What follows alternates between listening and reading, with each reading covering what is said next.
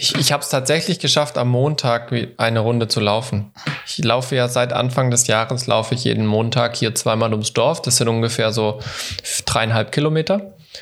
Und äh, die schaue ich immer halt schneller und konstanter zu laufen. Das ist immer so 20, 25 Minuten, wo ich dann insgesamt beschäftigt damit bin von Aufwärmen und Laufen und schieß mich tot.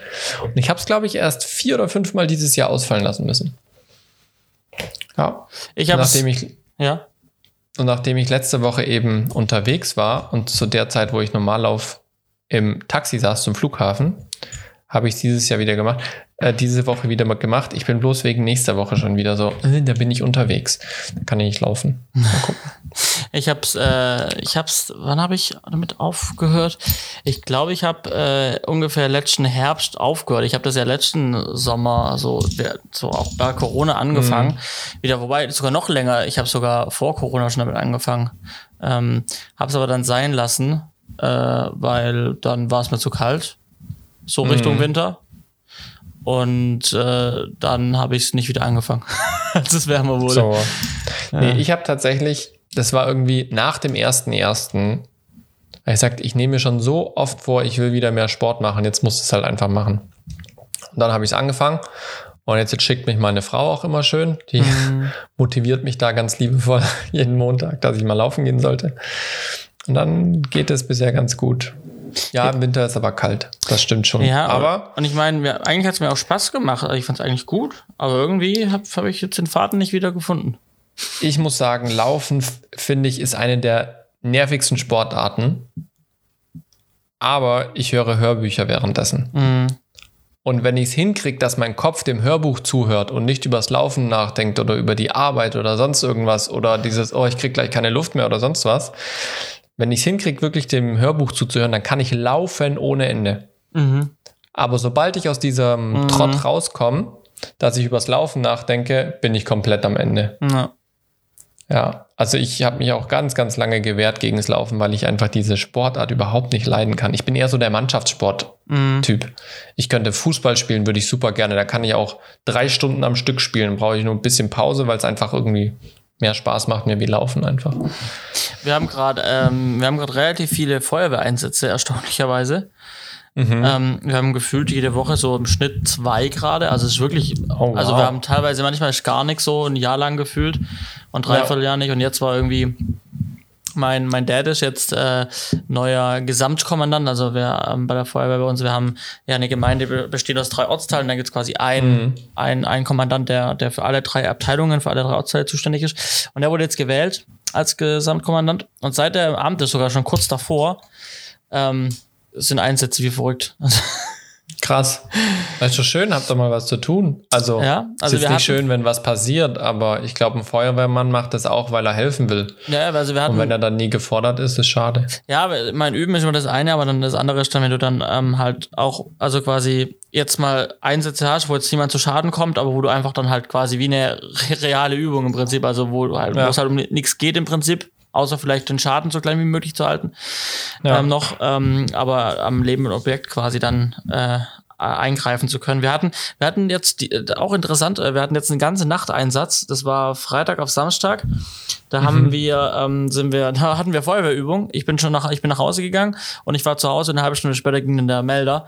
Also wäre ich noch ja, bei der Feuerwehr gewesen, eine halbe Stunde länger geblieben, dann wäre ich schon wie die anderen direkt da gewesen und äh, hätte dann auch ähm, es auf, aufs erste Auto geschafft. So habe ich es dann nur aufs zweite mhm. geschafft. Ähm, und da war dann, ähm, da war tatsächlich eine Doppelhaushälfte.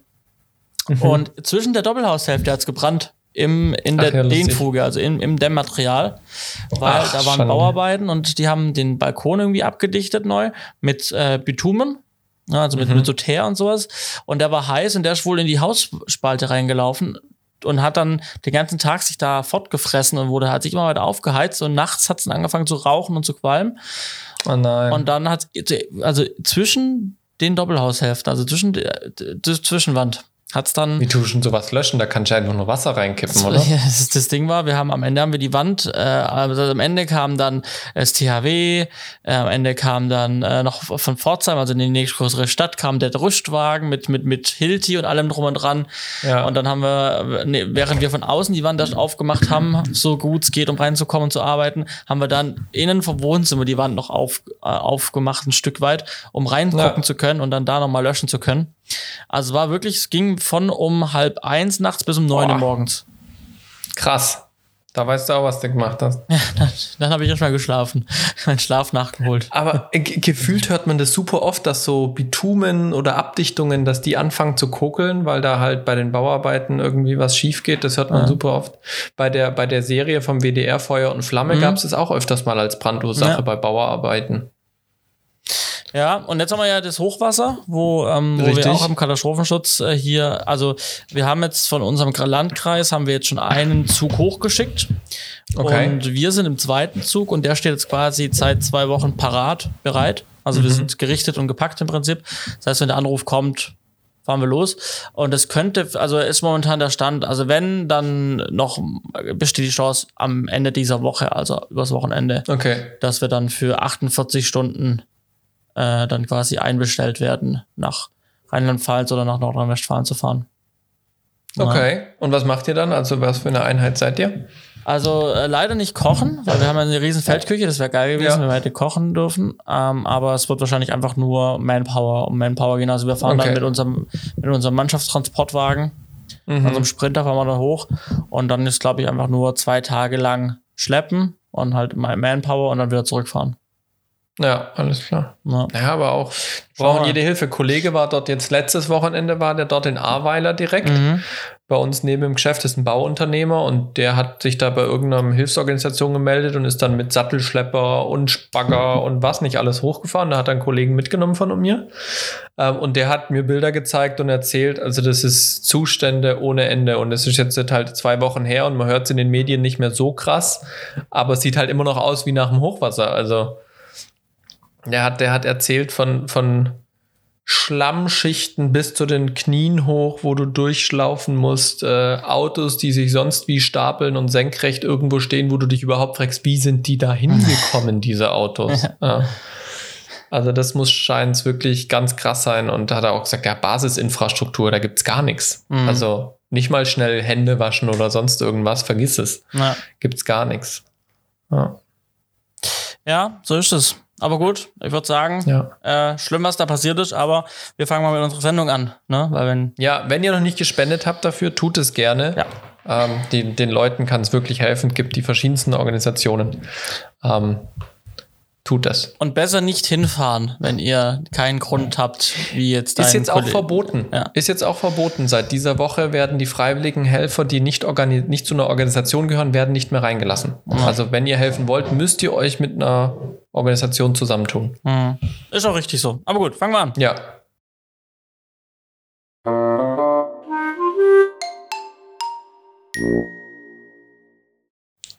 Herzlich willkommen zur Folge 103 von Z-Funk 5. Schön, dass ihr mit dabei seid. Ja, die 103, krass, ne? Bald sind wir bei So der ist es. 110.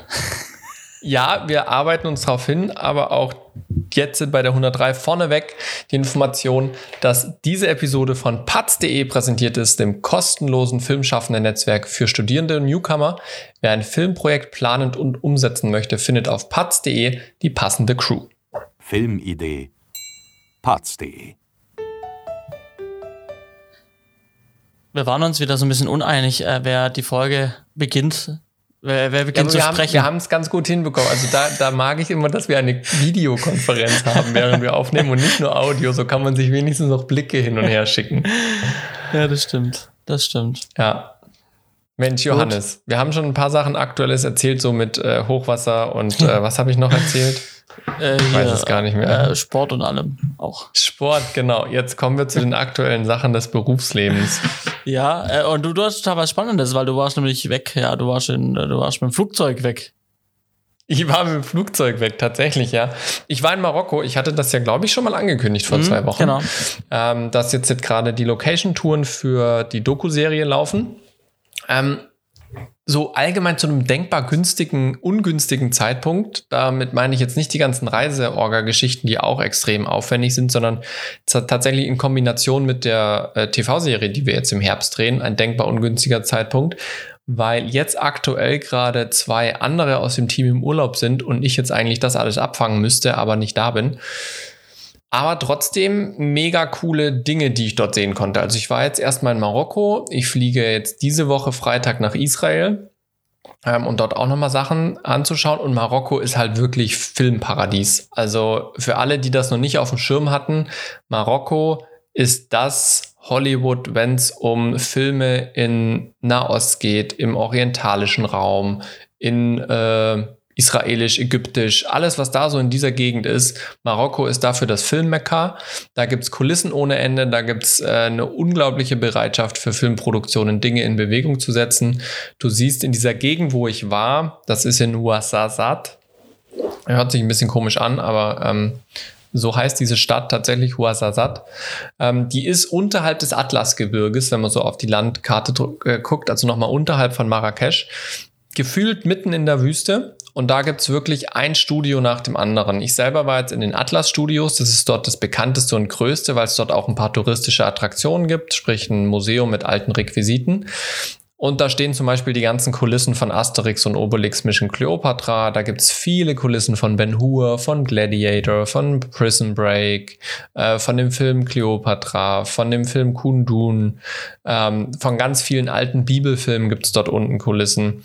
Ähm, dann gibt's noch das Museum of Cinema, was dann in der Stadtmitte ist. Ähm, dort gibt's auch nochmal etlich viele Kulissen, die gerade so ähm, ja eher vergangene Zeiten darstellen, so das alte Babylon, äh, orientalische Sachen. Aladdin wurde dort unten zum Beispiel auch gedreht in diesen Kulissen. Also so dieser Nahost, Morgenland, so diesen Style findet man da sehr oft. Oder aber auch Kulissen, die zum Beispiel ähm, Irak, Afghanistan und Leute solche Sachen darstellen können, weil halt das Klima da wirklich exakt so ist wie dort unten auch und man das sehr gut so verkaufen kann.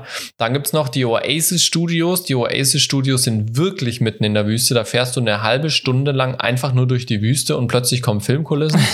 ähm, da gibt's meine, so wie ich mitbekomme, zwar fließend Wasser, aber nur in ein oder zwei Gebäuden. Und auch Strom gibt's im Prinzip nur in den Hauptgebäuden und in den ganzen Kulissen musst du mit Jennys arbeiten. Ähm, und mit Wassertanks, wenn du da Wasser brauchst. Aber dort wurde zum Beispiel ein komplettes kleines so Gassenviertel, was Jerusalem darstellen soll. Das alte Jerusalem, die Altstadt. Da gibt's einen riesigen Tempelkomplex, wo ein Hof orientalisch ist, ein Hof ist eben israelisch, jüdisch, ein Tempelhof ist so mehr palastneutralmäßig. Dann gibt es dort auch wiederum Kulissen von Prison Break, ähm, von äh, Black Hawk Down wurde da zum Beispiel auch gedreht. Ähm, Genau, und dann gibt es noch die CLA Studios. Das ist das einzigste Studio, wo ich tatsächlich es nicht geschafft habe, mehr zeitlich reinzugehen. Ähm, das sind quasi wirklich die Studiohallen. Also das sind keine Außenkulissen, sondern das sind wirklich Indoor-Studios, wo man sich reinbauen kann. Da gibt es zwei oder drei große Studios. Und da gibt es nochmal ein riesiges Schiff-Set. Das habe ich mir leider nicht angucken können. Ähm, aber da gibt's wirklich un unglaublich viel. Atlas Studios haben auch dort direkt an den, an den Studios ansässig ein Hotel ähm, und wie gesagt eben auch einen touristischen Betrieb. Das heißt, jeder, der da einfach mal in Marokko Urlaub machen kann, dem kann ich definitiv empfehlen. Schaut mal in Ouassasat nach den Atlas Studios und lasst euch da eine Führung geben. Da kann man dann, glaube ich, auch in das Hotel noch mit rein für eine Nacht auf jeden Fall und den Pool dort nutzen. Das ist sehr, sehr schön. Die haben so thematische ähm, Zimmer eingerichtet. So eine, ähm, ah ja, was wurde da auch gedreht. Äh, Game of Thrones wurde dort auch gedreht, zum Beispiel in Teil. Es gab schon einige Sachen, die, die, die man kennt. Ja, ja, das ist es ja. Also deswegen sage ich das auch, weil das ist wirklich jetzt nicht zu verachten. Da wurden viele große Sachen gedreht. Ähm, lohnt sich sowohl als Touri als auch als Filmschaffender und die sind auch da total offen für Filmproduktionen. Ähm, und ich habe dort eben geschaut, weil ähm, wir benutzen in unserer Doku-Serie Reenactment-Szenen und Stock-Footage von unseren Partnern und diese Partner, die haben 2018 dieses Stock-Footage dort in Marokko gedreht. Und wir wollen jetzt natürlich dann eben so ein bisschen die visuelle Klammer, visuelle Brücke spannen, dass wir unseren Presenter von der Doku eben auch in diese Kulissen reinstellen. Natürlich werden es eher nackte Kulissen sein, nicht so viel Requisiten, im Prinzip gar keine Requisiten, keine Komparsen, keine Kostüme und so weiter. Aber man hat eben diese Gemäuer. Und da möchten wir eben diese visuelle Brücke schlagen, dass es thematisch zusammengehört.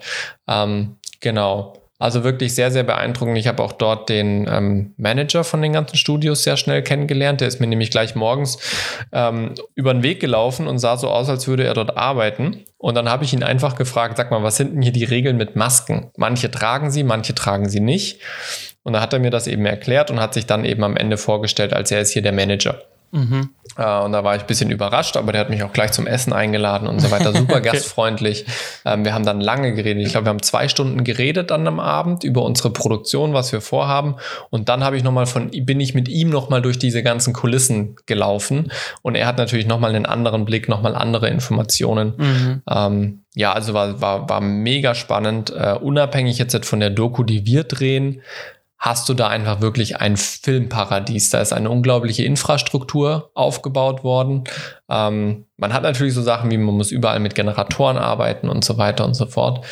Aber allein schon diese Möglichkeit vom Bett in die Dusche, zum Frühstück, zum Zähneputzen ins Zimmer und direkt ins Set und das alles innerhalb von einer halben Stunde. Mhm. Ja, also du hast, du kannst wirklich im Prinzip aus dem Bett ins Filmset stolpern ähm, und hast brutal schöne äh, Infrastruktur dort, die es dir wirklich erleichtern.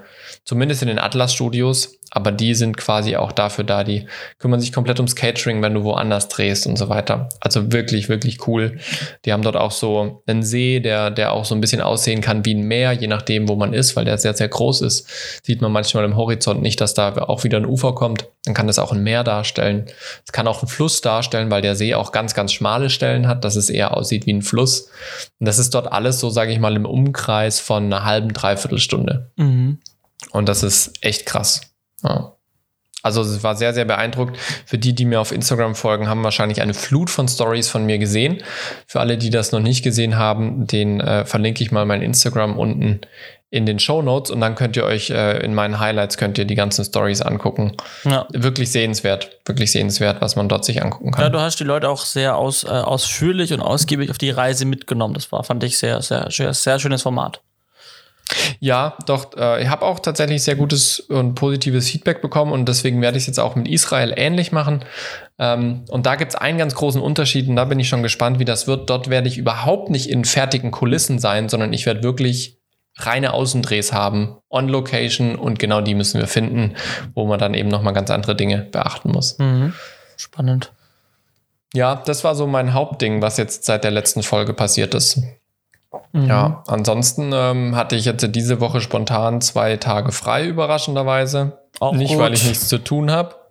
Ja, definitiv gut. Also gar keine Frage. Ich konnte mal wieder ein bisschen länger schlafen. Ähm, konnte mal ein bisschen wieder runterfahren.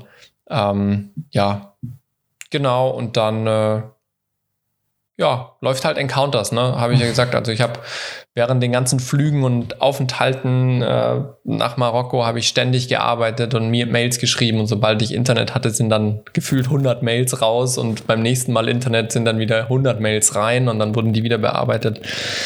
Meine Teamleiterin auf der Firma hat mich äh, in der Firma hat mich gestern gefragt, von, von Montagmorgen bis Dienstagabend, wie viel hast du da geschlafen? Mhm. Weil ich glaube, ich, ich habe super viel gebucht. Also ich habe ich habe ich hab am Dienstag, habe ich glaube ich, von 24 Stunden habe ich 17 Stunden Arbeitszeit gebucht. Mhm. Und hatte halt eine Mittagspause von, von zweieinhalb Stunden. Was heißt eine Mittagspause? Ich habe von morgens um 0 Uhr bis abends um, ich glaube, 20 Uhr gebucht meine Zeit. Und dazwischen hatte ich halt zweieinhalb Stunden, wo ich mal kurz geschlafen habe, zwischen ich bin im Hotel angekommen und ich muss zum Location Scouting, mhm. weil die Reisezeiten so dämlich waren. Ja, also war sehr intensiv, aber war wirklich eine mega coole Erfahrung. Ja. ja. Sehr Lohnt gut. sich tatsächlich auch, wenn man dort Urlaub macht, einfach so vorbeigehen. Es, man, ja, du läufst da einfach durch und wenn du fürs Filmemachen brennst, dann gehst du da einfach durch und denkst dir so, krass, und hier könnte man mhm. und da könnte man. Ja. Und, wow, mega die Möglichkeiten. Ähm, ja, also schon sehr, sehr faszinierend. Ich hätte stundenlang durchlaufen können. Das ich bin auch insgesamt, habe ich drei Touren durch das Studio bei den Atlas Studios gemacht. Mhm. Ja. Ja, viel geredet, aber es war echt cool. Ja. Ja. Ansonsten Encounters läuft natürlich, habe ich gerade gesagt. Da geht's jetzt wirklich in die heiße Phase. Die Hütte brennt so ein bisschen. Man merkt immer noch, dass brutal viel gedreht wird. Wir haben immer noch Stellen unbesetzt leider. Vor allem im Ausstattungs- und Requisitenbereich sind wir, sind wir im Prinzip nicht existent aktuell personell, was uns da wirklich vor Herausforderungen stellt. Ähm, wir merken auch den Rohstoffmangel in alle möglichen Branchen. Also zum Beispiel unsere Türen sind gerade so disponiert von der Lieferzeit, dass die, die kommen an und müssen direkt eingebaut werden und drei Tage später drehen wir. Ich hoffe, es verzögert sich nicht noch weiter. Ich habe nämlich letzten Freitag eben die Mail bekommen, dass sich jetzt, jetzt so verzögert hat. Ähm, ein Anruf hat leider nur erwirkt, dass sie mir sagen konnten, ja, ihr könnt mal in der Woche davor anrufen und fragen, wie es aussieht. Na. Aber wir können es euch nicht garantieren. Ich hoffe, das klappt. Ja. Ich glaube, für die ersten Drehtage bräuchten wir die Türen nicht zwangsläufig. Aber ich sag mal, ich glaube, ab, ab dem vierten Drehtag oder sowas, dann sollten sie schon da sein. Ja, Mhm. ja und Gründe sind wohl auch einfach Rohstoffmangel. Ja. Ja. Also schon, schon krass, ja. So ist das. Viel bei mir, Johannes. Bei dir gab es mindestens genauso viel, vermute ich. äh, ja, also ich, ähm, äh, also gerade habe ich so ein bisschen äh, auch, äh, also du hast frei gehabt, jetzt nicht wirklich ein bisschen Urlaub vielleicht, man hat es ein bisschen rausgehört, vielleicht Ja. ein bisschen, konnte ich zumindest mal länger schlafen und so Geschichten. Ähm, ich habe auch gerade ein bisschen äh, ruhiger gemacht und habe so ein paar Tage ähm, ja, wandern gewesen und sowas, ne, was man halt so macht, wenn man Sommer mal ein bisschen, ähm, mal sich ein bisschen Urlaub nehmen möchte, aber man nicht weg möchte und wenn man weg möchte und das Wetter ist zu Hause besser und man sich dann doch entscheidet, zu Hause zu bleiben, äh, weil Ja. man das bessere Wetter mitnehmen möchte, dann geht man halt hier zum Beispiel wandern in der Nähe und das Mhm. war, haben wir jetzt gemacht und das war ganz schön. Ähm, ansonsten ähm, war ich auch spontan auf einem Job, also ich habe irgendwie auch zwei Tage vor den, die Anfrage bekommen ähm, vom Frankie, Grüße gehen raus. Äh, der hört, glaube ich, fleißig auch unseren Podcast. Gefühlt Äh, geht alle zwei Wochen, also bei jeder Folge, Grüße an Frankie raus. Ja, ich mache viel, wir machen viel zusammen. Wir machen viel zusammen. Der ist cool, ist mega cool. Genau. Ähm, und der hat mir einen Job zugespielt, und zwar ein Tag Kamera ähm, äh, im Atomkraftwerk oder Kernkraftwerk Philipsburg. So. Ähm, das ist äh, stillgelegt und beziehungsweise das, der, die Stäbe sind, ab, sind im Abklingbecken und ähm, da die Kühltürme sind abgerissen, da haben wir mal drüber gesprochen, weil da habe ich die, die Sprengung live gestreamt. Richtig, ähm, von ja. den Sprengungen der Kühltürme. Und äh, da, wo jetzt die Kühltürme standen, da werden jetzt äh, vier Hallen gebaut, wo dann halt so, so Konverter reinkommen, weil da kommt aus dem Norden Deutschlands kommt so eine Stromtrasse mit ganz viel starkem Strom und das kommt dann Mhm. da an in Philipsburg und muss dann durch die Konverter halt runtergerechnet, Trafos. klein gemacht werden, in Häppchen Ja. geschnitten und äh, so. Man muss der starke Strom klein gemacht werden. Schön. Oh, schwach gemacht werden, starke Strom schwach Ja. gemacht werden. Äh, und halt hier von Dreh in gleich oder von gleich in Dreh, äh, ich glaube von Dreh in gleich äh, Strom gewandelt werden. Und was da halt passiert mit dem Strom, das passiert in den vier Hallen, die da gebaut werden. Und äh, die machen da im Prinzip eine Baudokumentation äh, über die ganzen Jahre. Und ähm, da war jetzt ein Dreh, eben stand er eben an und den konnte er nicht machen. Deswegen hat er mich dann gefragt, ob ich das machen möchte. Und habe ich gesagt, ja, Mhm. das äh, mag ich gerne machen. Und, äh, und äh, ich hatte Zeit und äh, dann habe ich auch mal meine Kamera selber, hier meine äh, Blackmagic Pocket äh, 6K mal benutzen können, endlich mal in einem Projektchen. Und dann habe ich da dann die Kamera eingepackt, meine Stahlkappenschuhe, meine äh, Arbeitsklamotten und äh, bin dann nach Philipsburg gedüst. Und äh, hab dann da, eigentlich ging es dann darum, er hat dann gemeint, so, ja, das ist ein ganz entspannter Dreh, wir rechnen mal so mit drei Stunden, ne? also klar, ein Tag, ein ganz normaler Tag gebucht, aber halt, das wird wahrscheinlich relativ entspannt mit so ein, mit so drei Stunden vielleicht.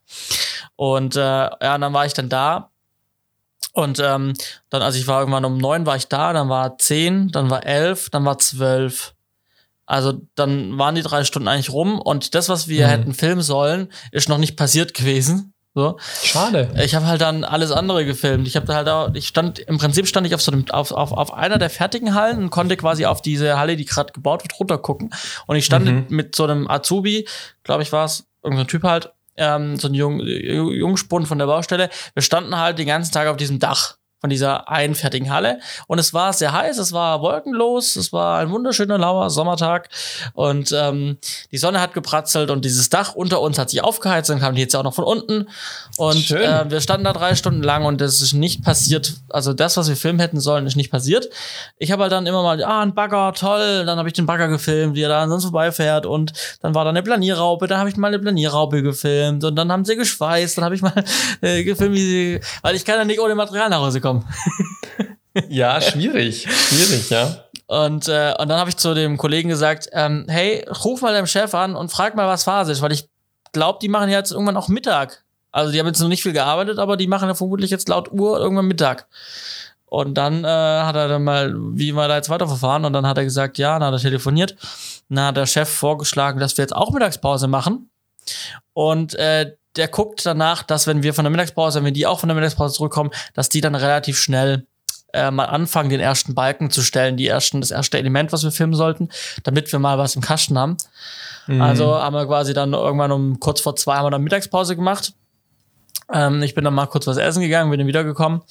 Ähm, und dann sind wir noch unten lang gelaufen, haben so Shots von unten gemacht, so ein bisschen äh, sind dann wieder aufs Dach hoch und dann haben sie angefangen, dieses Modul, diese, diese, diese Wand zu stellen, dieses Gerüst. Und das habe ich dann, dann auch als One-Take mitgenommen, dass man es dann als Zeitraffer im Prinzip ja. abspielen lassen kann. Aber da kann man nichts gemacht. Das lief dann einfach durch, bis dieses Modul stand.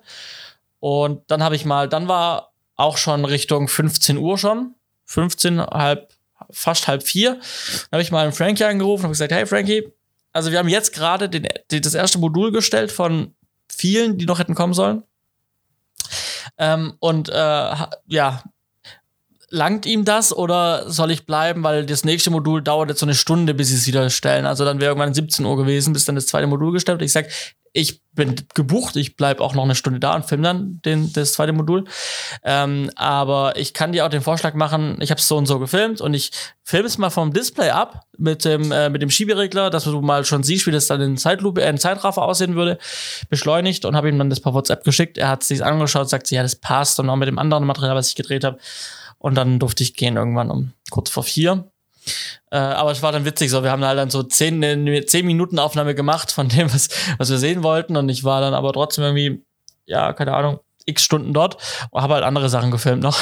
Das ist das ähm, Leben des Filmemachers. Ja, da muss ich einmal für mein Geld arbeiten, ne? Ja, so ist es. So ist es. Muss auch mal sein.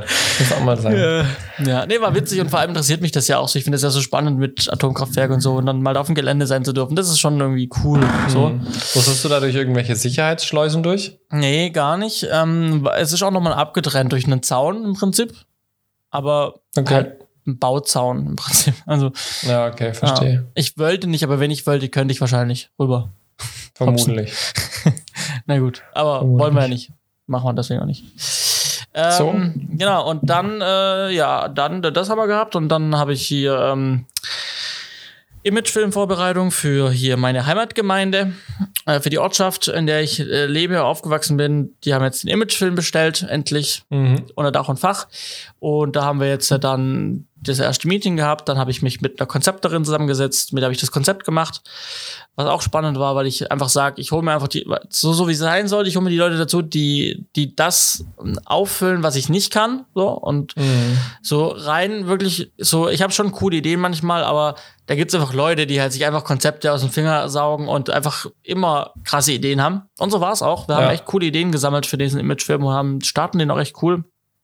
Ähm, und ähm, das hat auch dann, jetzt, heute war ich dann bei der Gemeinde, habe das dann vorgestellt, das Konzept, die haben es auch abgenommen und haben gesagt, ja, mega cool, gefällt ihnen.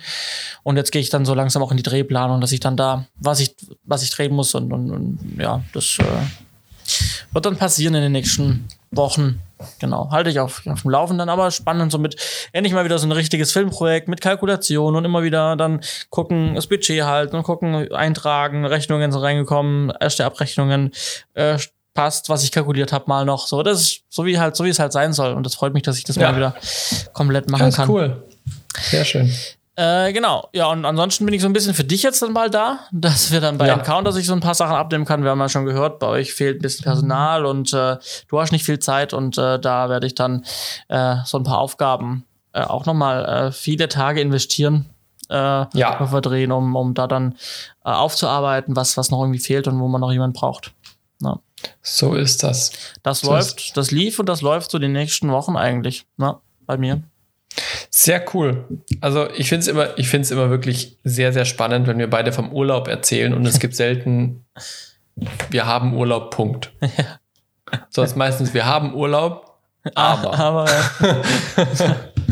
Ja, schön. Ich glaube, ich glaube aber, das kennen, kennen sehr viele unserer Hörer und Hörerinnen auch, die äh, in der Branche arbeiten. Vor allem, wenn man selbstständig ist, ist das manchmal ein bisschen komplizierter mit Urlaub.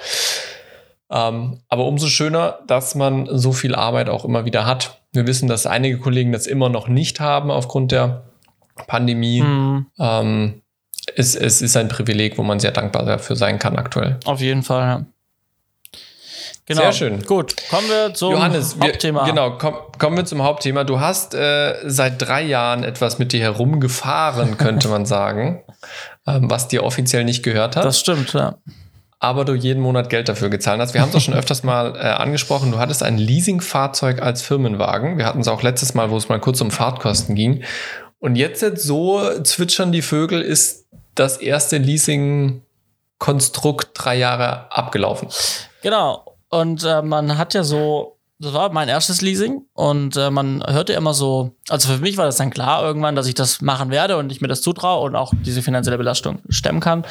Ähm, und äh, aber man hört immer so Horrorgeschichten im Vorfeld zu Leasing, ne? Wenn man so dann so hört und so und dann ja bei der Rückgabe dann lang sie richtig nochmal rein und dann äh, Ja. musst du richtig viel nachzahlen und sowas. Und davor hatte ich auch so ein bisschen Respekt, Angst jetzt nicht, aber Respekt.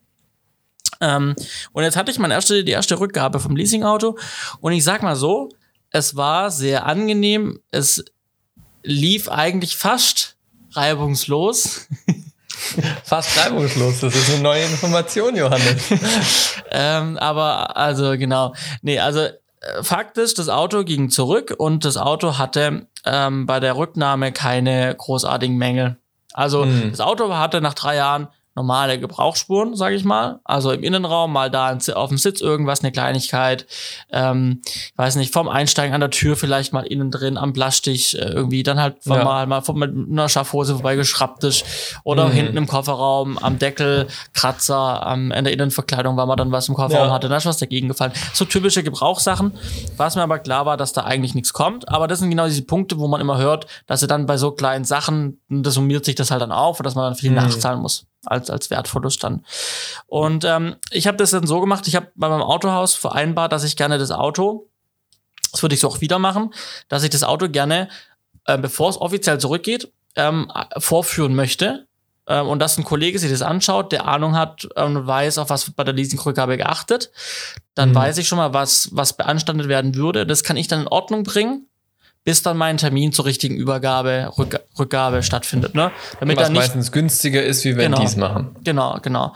Ähm, damit halt nicht die Sachen dann kommen, wenn dann der, der Typ das anschaut und sagt dann, ja, das, das und das und dann zahle ich den Wertverlust, sondern ich mach, kann dann selber entscheiden, lohnt sich der Wertverlust zu bezahlen oder lohnt sich selber instand zu setzen zum Beispiel. Ne? Ja. Und äh, genau, und äh, dann habe ich das da abgegeben äh, und ähm, habe das dann zur Überprüfung gegeben. Und es ging auch noch relativ schnell. Ich bin in der Zeit dann schon mal mit meinem zukünftigen Auto, äh, durfte ich schon mal fahren, zumindest mit dem gleichen Modell, aber jetzt nicht genau mit dem gleichen Auto.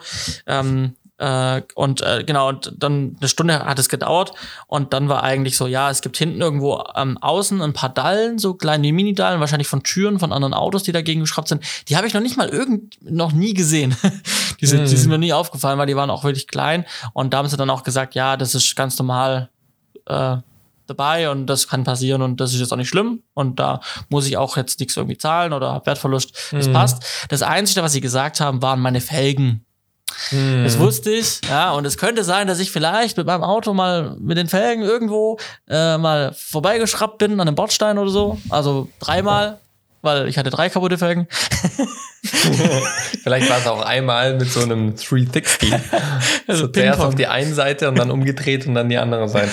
Ja, äh, war damals schon sehr ärgerlich, äh, wusste ich, äh, dass das passiert. Ähm, kleiner Spoiler bei meinem neuen Auto, das habe ich jetzt äh, seit vier Wochen.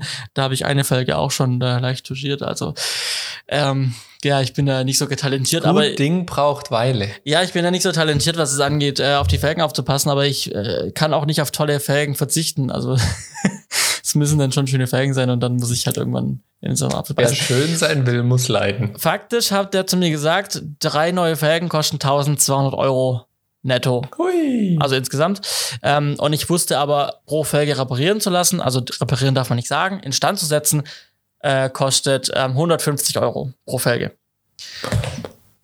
Kann man mal, also Ja, so, minimaler Unterschied. ja.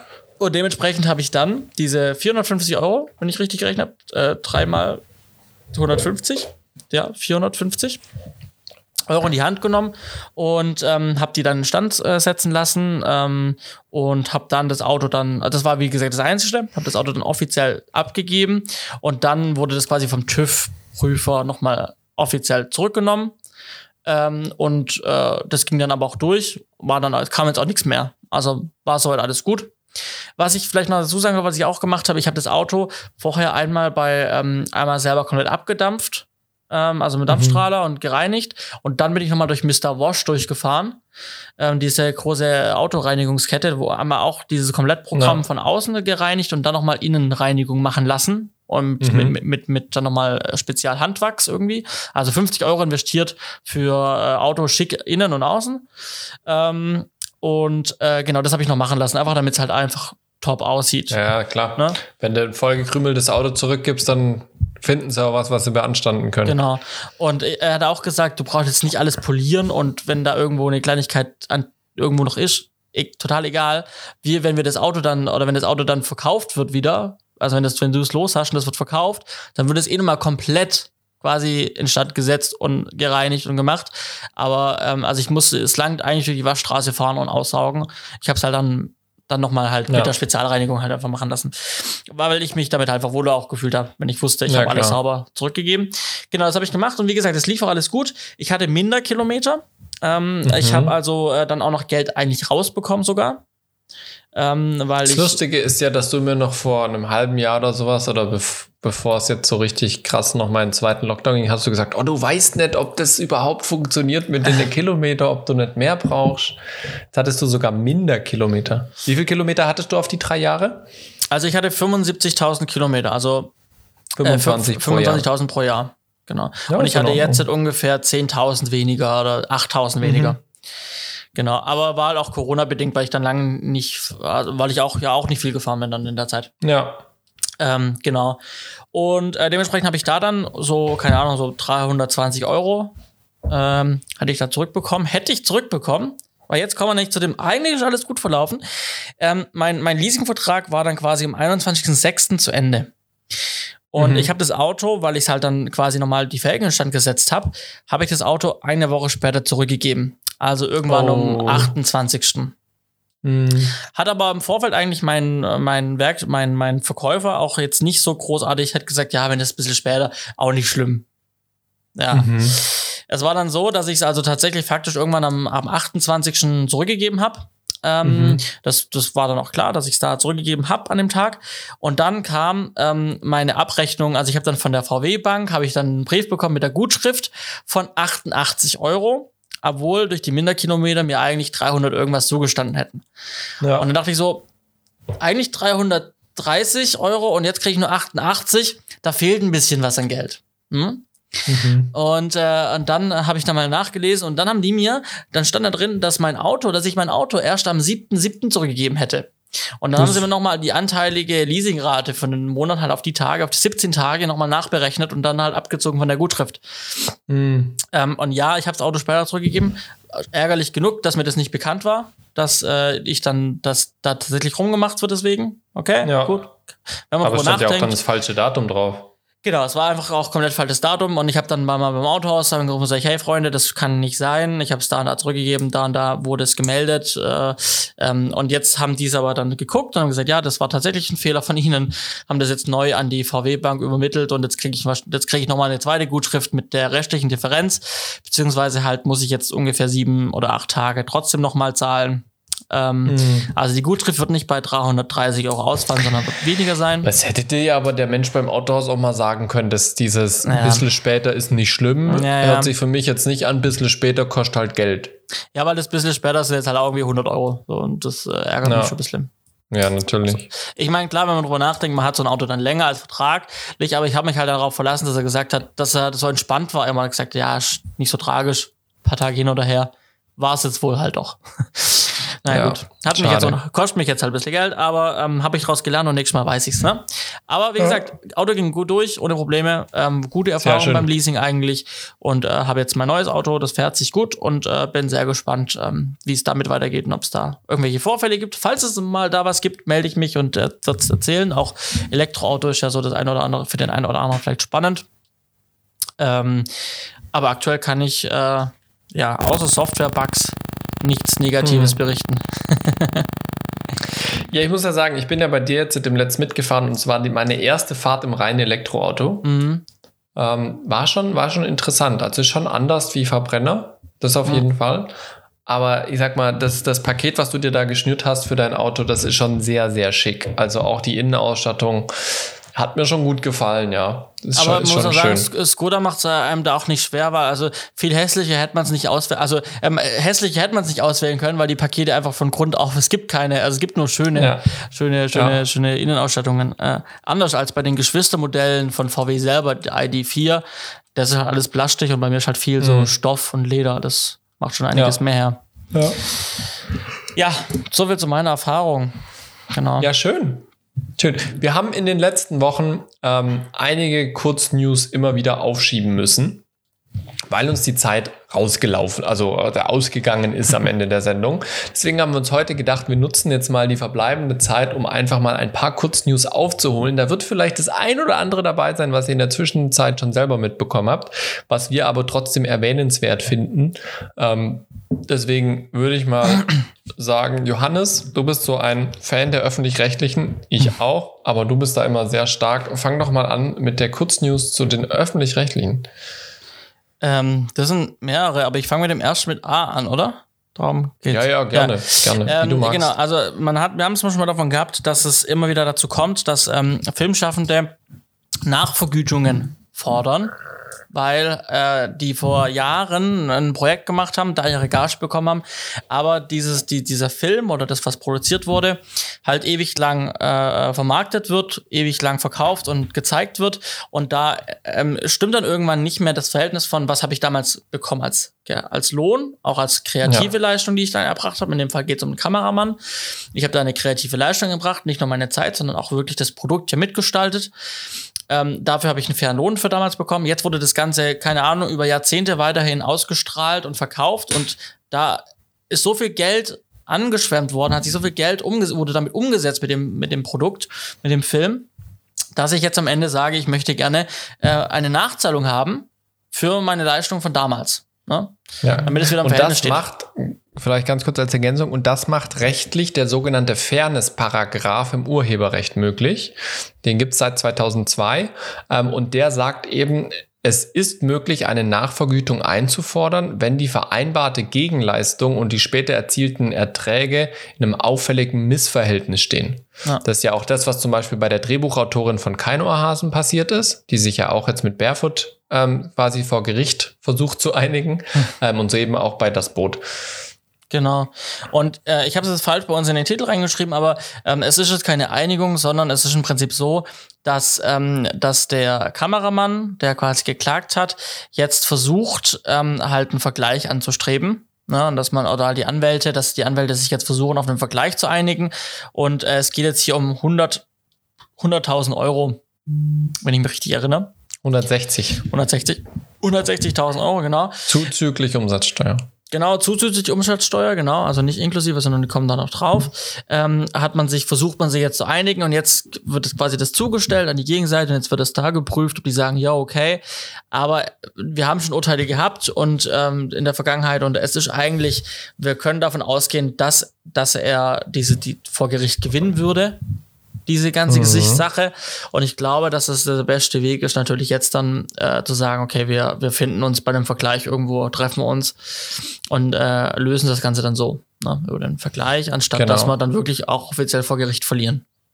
Genau, und wenn man sich überlegt, damals hatte der Kameramann eine Gage von umgerechnet, äh, umgerechnet ungefähr 100.000 Euro erhalten für seine Arbeit bei das Boot. Das heißt, jetzt kriegt er quasi nochmal 160 Prozent ja zusätzlich. Ja. ja.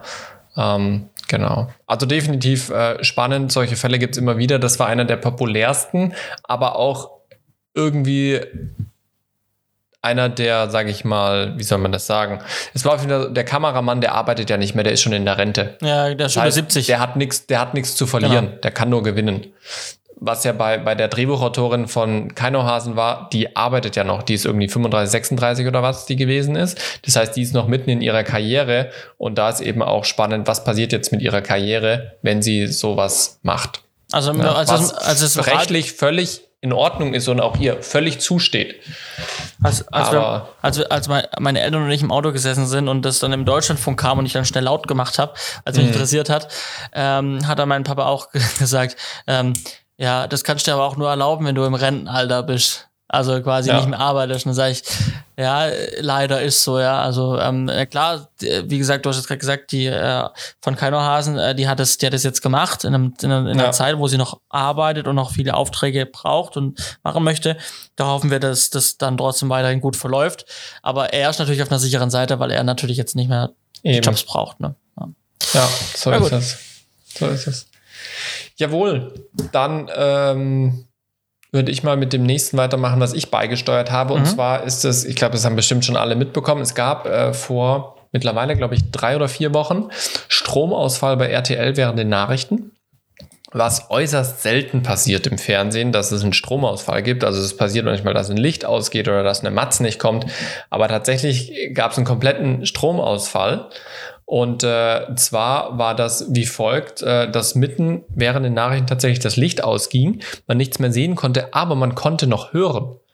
Und das fand ich ganz interessant, weil das wohl unterschiedliche Stromkreise oder Havariekreise gewesen sein müssen, dass das Licht und der Ton und die Sendetechnik unabhängig voneinander mit Strom versorgt werden. Ähm, der, der Peter Klöppel heißt er, glaube ich. Mhm. Ähm, der hat dann äh, so geistesgegenwärtig wie er war einfach sein Handy rausgeholt und hat sein Gesicht mit einer Handytaschenlampe beleuchtet und hat dann so im Prinzip die Nachrichten fertig moderiert.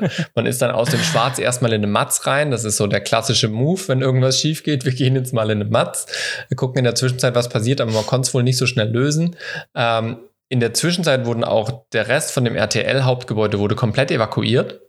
Ähm, aber halt die Nachrichtensendung lief noch und die haben sie auch noch weiterlaufen lassen und eben mit Handygesichtern und dann haben sie irgendwo noch eine LED-Panel mit Akku hergeholt dann irgendwann und dann haben sie ihn noch ein bisschen anständig beleuchten können und am Ende war es eben tatsächlich ein Stromausfall, ähm, was dazu geführt hat, dass die Sendetechnik mit den äh, Notfallgeneratoren versorgt wurde sofort, aber eben die Lichttechnik nicht, mhm. was ich auch sehr spannend finde. Ja, wahrscheinlich, weil die halt so, so hungrig ist. Also man sagt halt wahrscheinlich, man, man nutzt lieber die Energie für was, was auch wichtig ist. Natürlich, ah. natürlich, natürlich. Aber das, äh, sage ich mal, die Regie mit Strom versorgt ist, aber das Studio nebendran nicht mit Licht das ja, finde ich trotzdem halt, sehr, sehr halt spannend. trotzdem nicht viel, weil wenn die Sendung dann halt, dann läuft es halt trotzdem irgendwie nicht gut. Richtig, also es gibt ja einmal das Playout, ja. ja, was eben, da guckt, was geht auf den Satellit und was kommt zurück. Dass das mit, ständig mit Strom versorgt ist, keine Frage. Aber warum hat eine Regie Strom, aber das Studio nicht? Mhm. Wenn ich da, also für, für was, ne? Ähm, bei uns ist auch, also ist halt bei uns gab es keinen Stromausfall, aber wir haben bei uns auf dem Hof auch einen, einen großen Generator stehen, der eben auch als Havarie dient. Und der muss auch regelmäßig einmal angemacht werden, einfach, dass er nicht einrostet sozusagen. Ähm, also da ist wirklich eine, eine Sendestabilität gegeben. Auch äh, bei uns äh, im Sender haben wir da Havariemöglichkeiten. Fand ich ganz lustig, haben wir euch unten mal verlinkt. Ähm, könnt ihr euch mal anschauen. Aber war Paniert das dann, weil, weil, ich, weil, weil ich habe es nämlich nur mitbekommen, aber auch nicht angeguckt oder nicht gesehen. Ähm, wie, dann, die, die steht am Greenscreen dort bei RTL aktuell.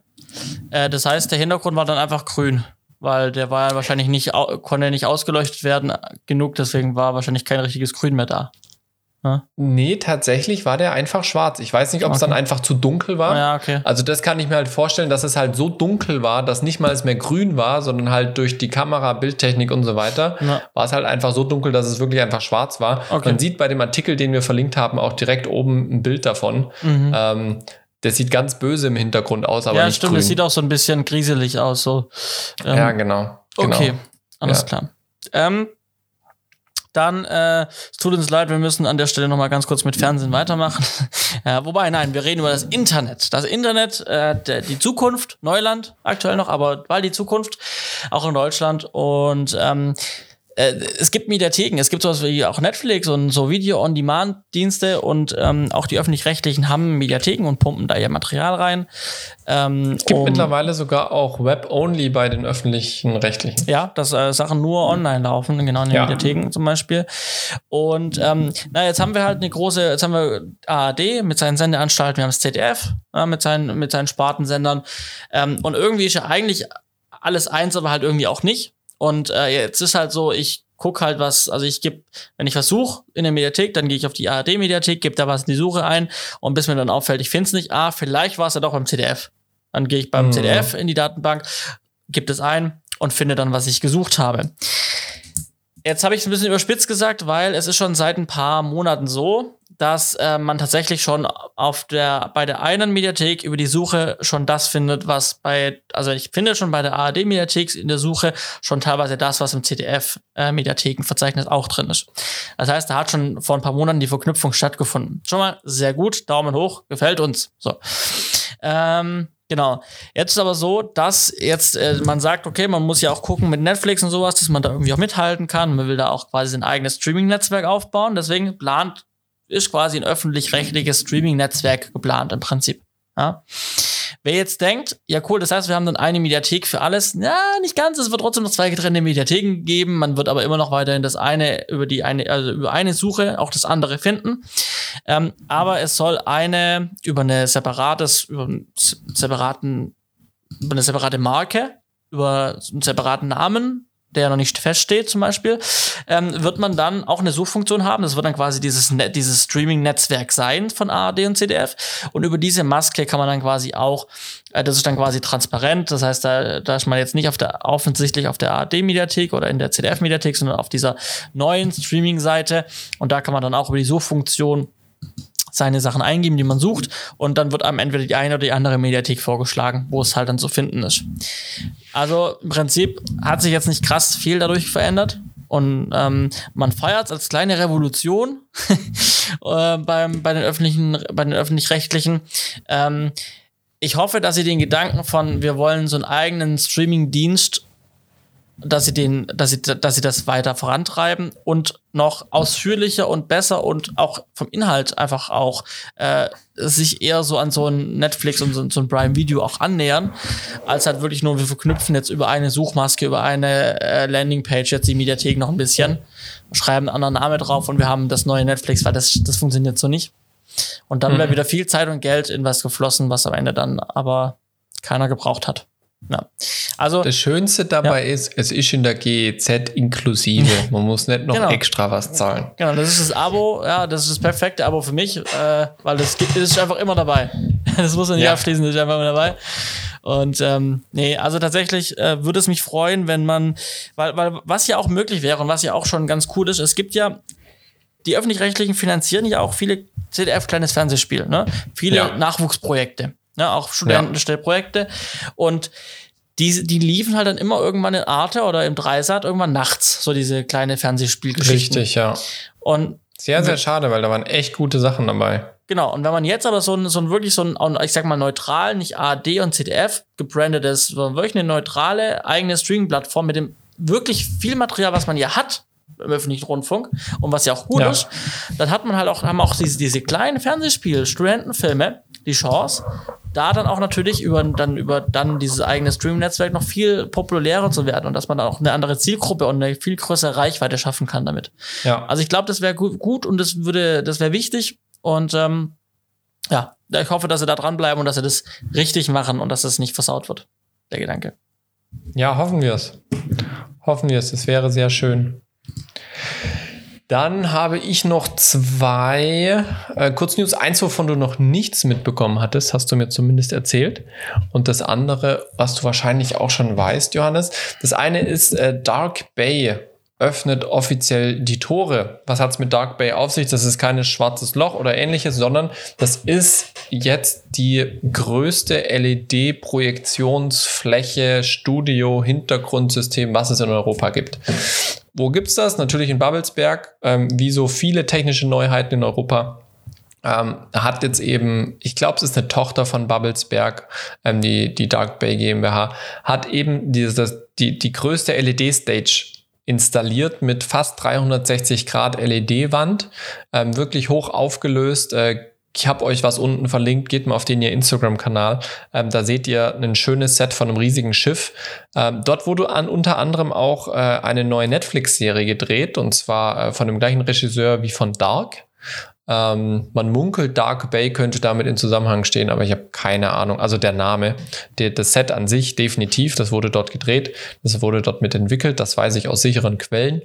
Ähm, Genau, also da schaut euch auf jeden Fall mal um. Auch da tut sich was in Europa. Und LED ist tatsächlich immer ein Thema, was immer, immer größer wird, aber auch noch immer, immer zu viel zu teuer ist. Also aktuell sind wir mit LED, sage ich mal, von der, von der Rentabilität noch nicht so weit, dass es für die Masse möglich ist.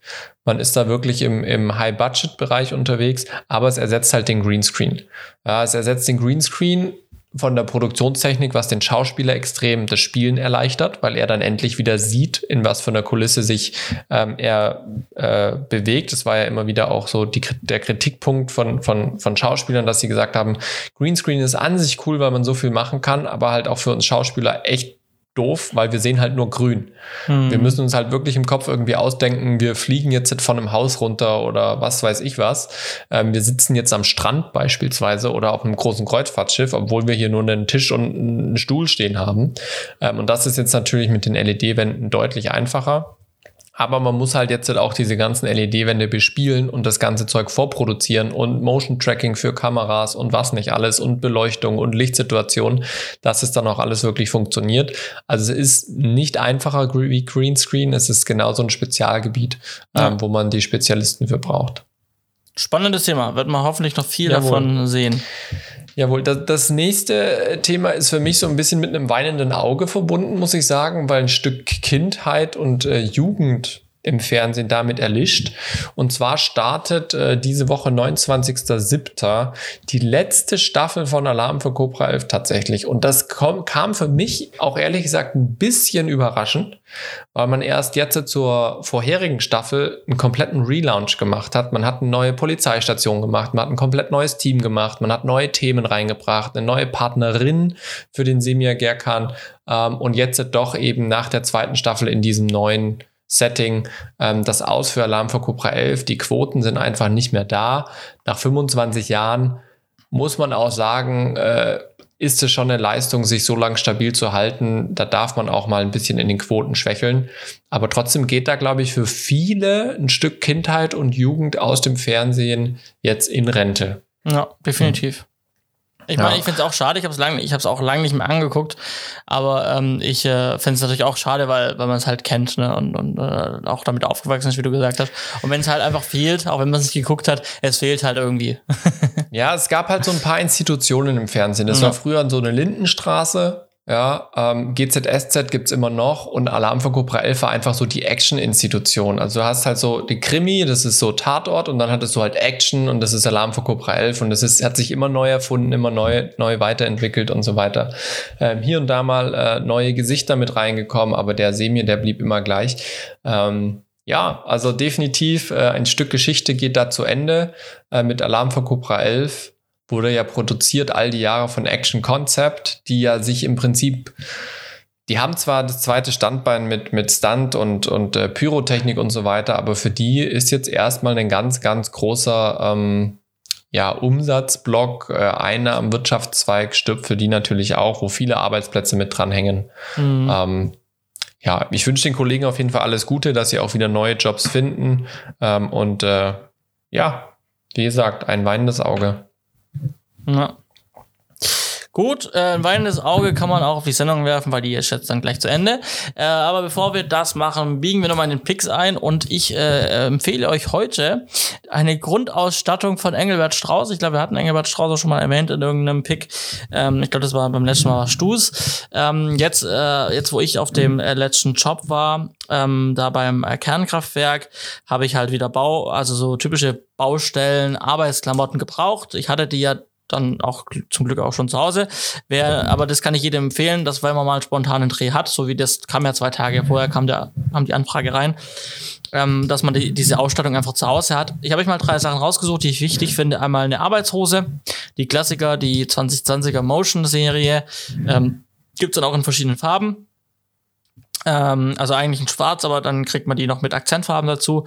Ähm, also eine sehr klassische Bunthose, die gibt's, die habe ich euch jetzt in lang reingepackt, die gibt's aber auch in kurz und in drei Viertel. Ich habe sowohl als auch beides. Dann empfehle ich euch Sicherheitsschuhe.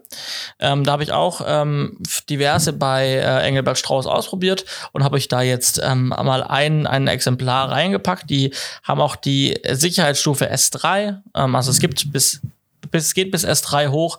Im Prinzip die Klassen, das ist also die höchste Klasse.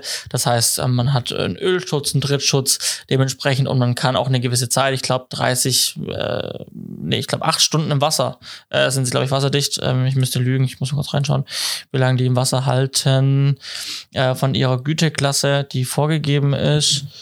Ähm, und ich finde es auf die Schnelle nicht. Aber ist auch egal. Auf jeden Fall sind sie wasserdicht ähm, bis zu einer gewissen Zeit. Ähm, sie wärmen auch im Sommer, sie kühlen im Winter. Also gutes Modell. Ähm, hab da, wie gesagt, ein paar probiert. Die empfehle ich euch. Und äh, eine Warnweste. Jetzt nicht eine einfache so eine Warnweste, ähm, die, die man im Auto hat, sondern so eine, ähm, ja, wirklich eine robuste Weste, die etwas, auch etwas ähm, vom Stoffwert dicker ist. Also eigentlich wie eine, wie eine anständige Arbeitsjacke, auch von Engelbert Strauß, nur halt ohne Ärmel. Ähm, komplett in Gelb gehalten mit den äh, notwendigen Warnstreifen drauf. Also mit denen dürfte man auch im Straßenverkehr arbeiten. Die ist dafür gemacht und zugelassen.